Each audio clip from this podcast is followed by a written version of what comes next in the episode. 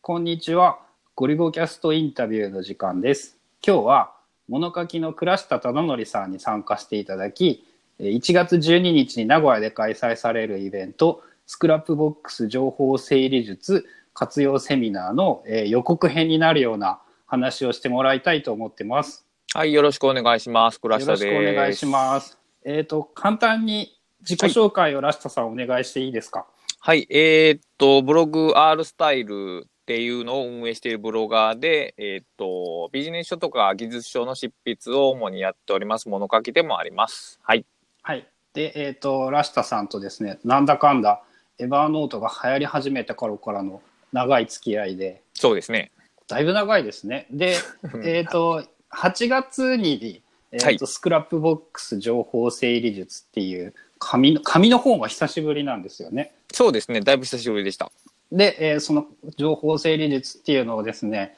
僕が読んだら超面白くて、超参考になって、はい、ありがとうございます。で、そのまま8月に東京でイベントが開催されたんです。はいそ。こにも参加させてもらって、えー聞かせた、もらった話が超面白かったんで、ぜひ名古屋でもやってくれってお願いしたらやってくれた、やってくれると。はい。ありがとうございます。はい、伺います。ということで、えっ、とまあ、その本の内容とか、前回のイベントとかを軽く振り返りながら、こう、1月12日の名古屋は、どんな感じの話になるんだろうかっていう予告編的なものではい。いきたいんですが、はい。えっ、と、本、本。どういうところから話していったらいいのか。とりあえず僕は2017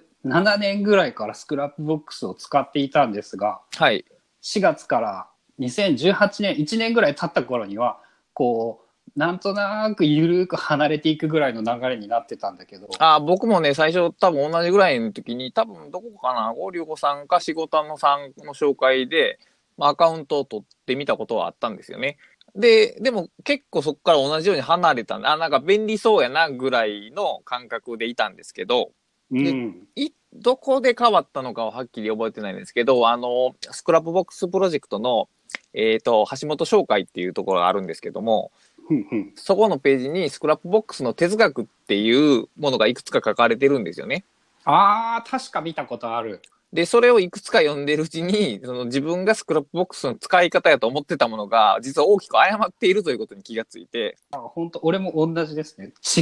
違うっていうと違うんだけどなんかこうもったいなかったもったいなかっったって、そうそう。だから、あの、ハッシュタグで簡単に分類できるサービスやと思ってたけども、実はそれはおまけ的なものでしかなくて、実はそのページリンク便、すげえ便利だよっていうのに気がついてから、結構熱心に使いましたね。たうんそこから例えば、えー、と本に書いてあった俺固定的な情報は整理が簡単で、はいはいはいはい。で現在はそうじゃなくなったみたいな現在っていうと違うのかまあ、えーまあ、本の書き方で言うと、その使い方があらかじめ決まっている情報というのかな、まあ、道具という言い方をしましたけども、それうはんその使い方が1種類しかなければ、その使い方に合わせた場所に置いておく。つまり、えっ、と、電話帳ならば電話機の横に置いておけばもん問題ないんだろうっていう整理ができるんですけど、うんまあ、知識とかっていうものは、そういうああらかじめ用途が明確ではないんで、一箇所に置いとくって無理なんですよね、実はね。うんだからいろんなとこに引っ張ってこれる。つまりリンクの形で参照できるのが一番いいっていう説明をあの本ではしたんですけども。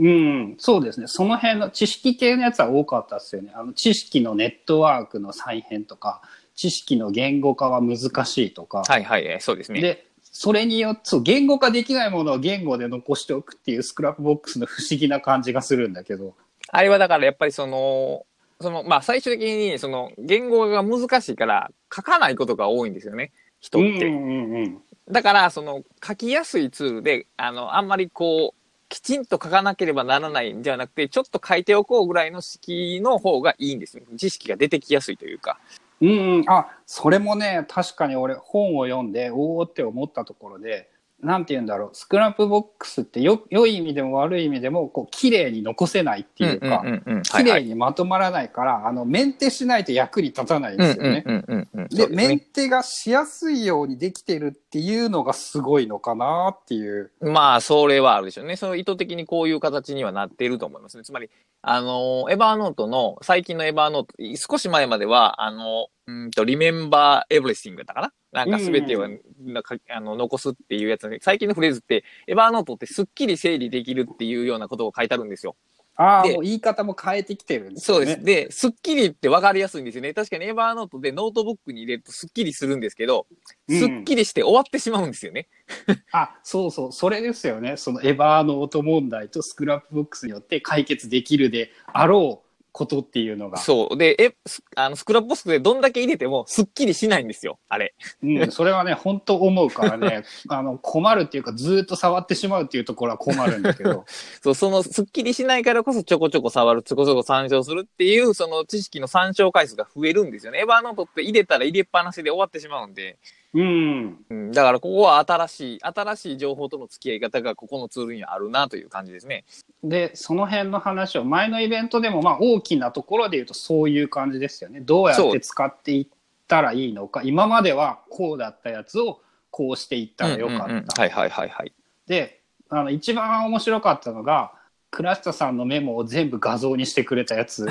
あの縦長のやつうん、それはねぜひ今度のイベントでもね見せてほしいと思ってるんですけどはい、わかりました。了解です。あれはしかもあの現地で見ないとあの雰囲気は伝わらないと思うんですよ、ね まあ、おそらくはそうですね。なんかこれこれは無理でしょうっていううん、あれはね、もうほんまに無理なんですよね。あの、あの、メモを始めるスタート段階は、例えば10個とか20個とかやったらなんとかなる気がするんですけど、うんもう1年とかの単位続けると、やっぱりね、膨大なメモをすっきり管理するのは無理なんですよね、基本的に。ああまあ膨大なメモがすっきり管理されていたらそれはおかしい おかしいですよね。そうそう。 なんかそれ専用のし師匠がいるんですよね、多分ね、おそらくそのために。い、うんだからもうスッキリじゃなくていいんだっていう、その割り切りというか、開き直りというか、うん、うんうんうんそういう感覚を持てたらスクラップボックスって結構ね、あの、楽しく付き合っていけますね、きっと。うん、あじゃああれかスクラップボックスといかに楽しく付き合うか的なことを話してもらうといいのかあまあ、おそらくそういうのも出てくるでしょうね、きっと。うん、あとは、えーとあそう全てを見返さなくていいみたいなこととかも。うん、そうなんですよね。やっぱりそれもこう思い込みみたいなのがあって、 やっぱりと保存したものはやっぱ見返さないといけないっていうのがあって、それそ当然お合ってるんですけど、その全てを見返すってことになると、まあ、い嫌気がさすんですよね、やっぱし。 うんだからその今の自分に興味があることとか今の自分が見てるページに関係あることだけを見返せばいいんであってうん、あの例えばこういせ4000とかのアイディアノートを毎回見返すっていうのはもう苦苦行でしかないですからねこれは。 1個1秒で見て4,000秒ということは大雑把に1時間超え、うん、だからまあ無理ゲーですよねそれはもう。うんまあ、毎日1時間見返せばいい。だからそういうだからちょっとこう理想としてはそうあるべきやけど現実には追いつかないよねっていう話をなんかいいちょうどいい手の内ラインで収めてくれるんですねスクラップボックスこれだけあなたのこの見てるのはこれ関係しますよっていうのだけが表示されるんで、うんまあ、あとランダムボタンがやっぱり他のツールにはない特徴でもありますよねあれいいですよねあのランダムボタンをめっちゃ使うようになった。ランダムボタンの発想はやっぱりスクラップボックスにぴったり合ってますよねうん、あれって100%ランダムで出してるんですかねうーん実装までは分からんですけどまああんまり関連は人売ってないんじゃないですかきっとああじゃあやっぱまあよりランダムになってくれているのかな。おそらくは。まあ、あの、ウィキペディアのページに似た機能があって、それを参照したみたいな話は聞きました。うーん。だからあれランダムだから、その本当にいらないものを、いらないっていうと変なのか。ランダムで拾ってくれるから、ちょっと直す気になれるってないる、うのうがん、そうですね。ありますね。だから、でも、あの、逆に言うと僕は、あの、ランダムボタンを押して、楽しいスクラップボックスが、あの、いいスクラップボックスなんですよね。ああ、それいい、いい発言。 つまり、ノイズが少ないってことなんで、あの、ゴミダメ情報になってると、ランダムボタンも面白くなくなるんで。うーん。絶対そうなる。うんだから、ランダムボタンが楽しめるんやったら、いい感じに保保存できてるスクラップボックスよね、きっとそれは。その場合はランダムでつまらんかったらもう消してもいいんじゃないかって おこそとらなのくかは、な。おそらくはそういうこと。まあ、あるいは楽しくなるように書き換えるかのどちらか。ああ、もうちょっとメモを広げていこうってい行う。くとかなんか。まあ、大体だからやっぱりその、とりあえず保存しとくだけみたいなのが、あの、なくなれば、きっと楽しくなる。 ああ、そうですよね。あの、一言で言うと、とりあえず保存しておきはやめろっていうことで、そうですね。はも。いうそうやってまとめてしまうとイベントが成立しなくなるからダメなんだけど。 まあ、だから逆にその、エヴァーノートによって植え付けられたその行動習慣を、ちょっと一回変えなあきませんよね、これは。ああ、とりあえず保存するはやめるですよね。うん、そうですね。うん、やるようになったな。で、やっぱりそうすると必然的に使う時間も増えるんだ けど、そうですね。でも役に立つようになったっすもんね。うん、だからその、例えば、なんですかね、エヴァ、あースクラップボックスで触る、だからちょちょこちょこっと書き換えるっていうのは、事務作業ではないんですよね。あの、ちょっと大げさに言うと、知識の整理をその瞬間にしてるわけなんですよ、実際は。ああ、はいはいはい。だから、こう、僕、自分の脳内ネットワークがそこで少し変わってるんですよね。うーん。だから、ちょっとじ事務作業、あの、タグ付けしていくみたいな事務作業じゃなくて、この書き換え、文章によって書き換えることによって、自分の中にもなんか変化があるっていうのが実は大きい。うん。ただタグ付けだけじゃ、やっぱその、ちょっと違うよなっていう。なんか自分の中で何は、何かは変わってないかなっていう、発見は少ないかなっていう感じはしますね。うん。そこになんか文章を書けっていう。書い,、うん、書いた時になんかは分かってくるものがあるとか、関連付けたくなるものが出てくるとかがありますよね。ああ、そういうのはあれですね。やっぱ具体例とかが見れると一番いいですよね。うんうんうん。なるほど、なるほど。それは、じゃあ具体例とかを見せてもらうのは当日期待しています。はい、了解です。そうだよな。あの、なんて言うんだろう。俺の使い方はそういう要素はあんまり多くなくって、うんうん多分ね、そこら辺はラストさんがやってることの方がはるかに広げるっていうか、うんうんうん。俺ね、まあなんだかんだ一番多いの料理レシピなんですよね。ああ、そういうことか。そうそう。だから、こう、話そうと思ってることを、まあ、4つぐらいあって、うんうん。まあ、その、いわゆるその本で書いた整理術、情報整理術についてと、うん。あの、セミナーで喋ったその知的生産術、つまり情報を整理するだけじゃなくて、もなうんか一段う階生役みに。出すため、うん生み出すために何するかっていう話。で、あと、あの、まあ、僕が実際どう使ってるかっていう実際例を見せるのと、まあ、あとおまけとして、そう、超マニアックなカスタマイズの話みたいなことを、 まあでも、その、そ参加者の人たちがどれぐらいあれなんか、あの、今使ってるのかによって、その話が受けるか受けないかちょっとわからないんで、まあそれはおまけ程度ですけど、まあカスタマイズはね、本当どこにも教えてくれないですからね。で、しかもかなりディープなんで、これ、あの、結局 CSS、JavaScript、特に JavaScript はもう一度やると、こう、 再現がなくなってくるんで、ああ、そっか、あの、言ったら多少パソコン的な知識がいるのか、あれは。うん、少なく、まあコピペだけで済むといえば済むけど、その、それがなぜどうなってるのかっていうのがちょっと分かっとかんと、その、カスタマイズを自分でカスタマイズしにくいんで、うん、あの、日付挿入とかならコピペでいいけど、もうちょっとやろうとすると無理ですよね。うん、だから、まあそこ、こういうこともできるよっていうのを示すだけでも、まあまあ面白いかなと思ってますけど、だからまあ、序盤の話が6で、自分の使い方が3で、えーマニアックなカスタマイズが1ぐらいかなの考えですけど、今のとこは。うん。まあもしなんかこういうのをもっと聞きたいとかっていうのがあれば、あのイベント参加の時にアンケートとかもあるので、はいはいはいその辺を送ってもらって、それをラスタさんに伝えておくので、こう取り入れてもらえればなっていう感じですかね、そこは。うですね、はい。そこはどんどん言っていただければ。と、じゃああとは、えーまあ、イベントでね、そういえば聞いた話で良かったなっていうのが、はいあのスクラップボックスは手間に対するリターンがでかいっていう。ああ、まあでかいですよね、でかい。そこがやっぱ今までの情報整理的なツールと